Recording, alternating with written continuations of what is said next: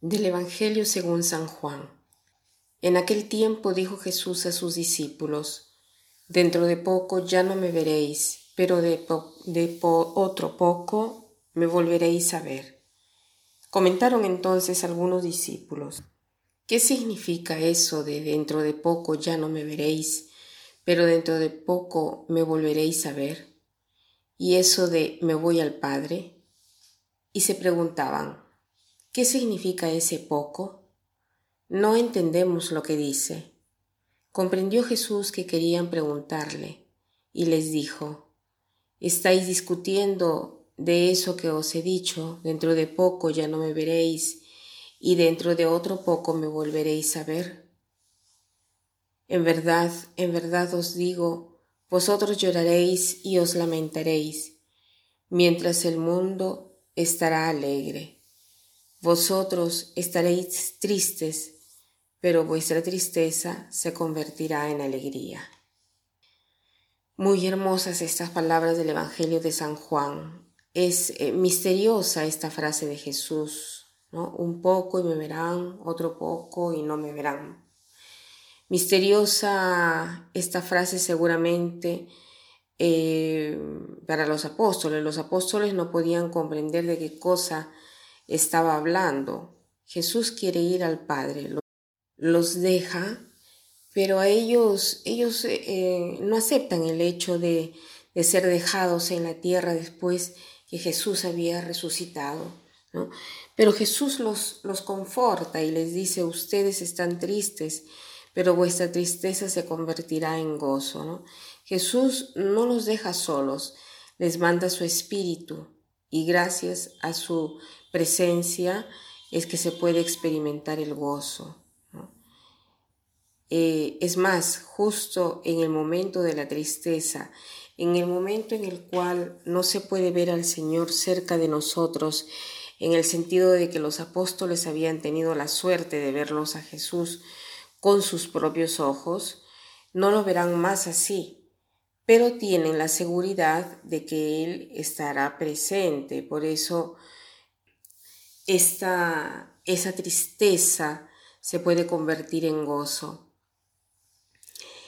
La fe hace esto, hace esto en nuestra vida en cuanto se refiere a Dios y Dios en los otros. No sé si ustedes conocen la historia de Carlota Nobile, seguramente algunos han escuchado hablar de ella. Era una violinista de fama internacional, una histórica del arte, escritora. A la edad de 22 años eh, le diagnosticaron uh, melanoma.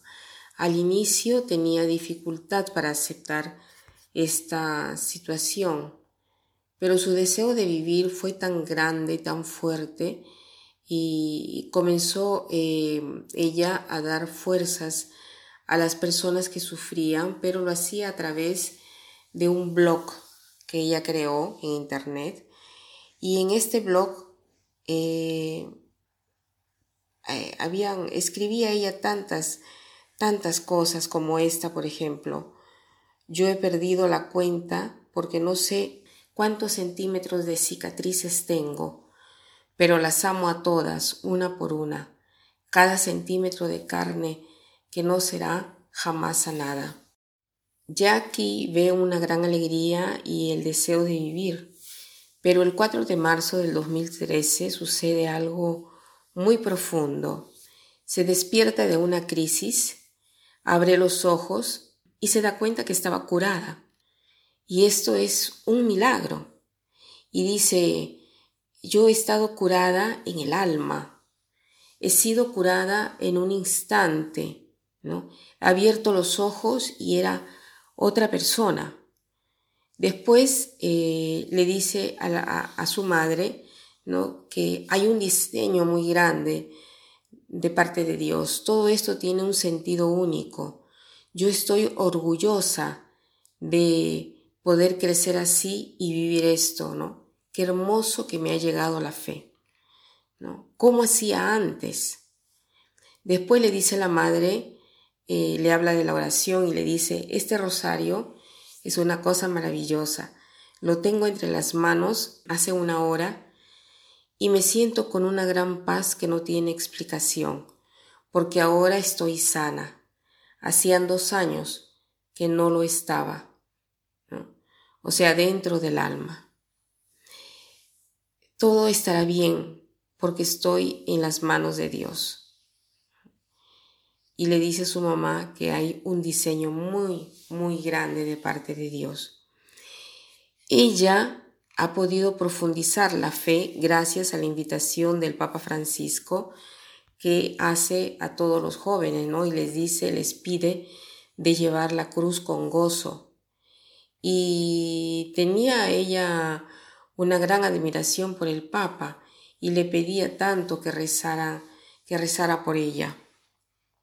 Así un día ha llamado eh, a la parroquia el Papa Francisco para tranquilizarla a esta joven y le ha dicho al párroco que esta muchacha le daba muchas fuerzas. Así em, llegaron los, a los fines de sus días y se apagó el 16 de julio del 2013 diciendo, Señor, te agradezco, Señor, te agradezco, Señor, te agradezco. Después viendo a su papá, a su novio y a su hermano y la presencia también de su madre, dice, mis tres hombres maravillosos, mi dulce mamá, yo tengo suerte. Entonces el día de hoy pidamos al Señor de ser capaces de ver su mano y todos los eventos de nuestra vida y, de estar en una manera particular muy agradecidos. Y hoy podemos repetir durante el día eh, lo siguiente. Señor, te agradezco. Señor, te agradezco. Señor, te agradezco. Que pasen un buen día.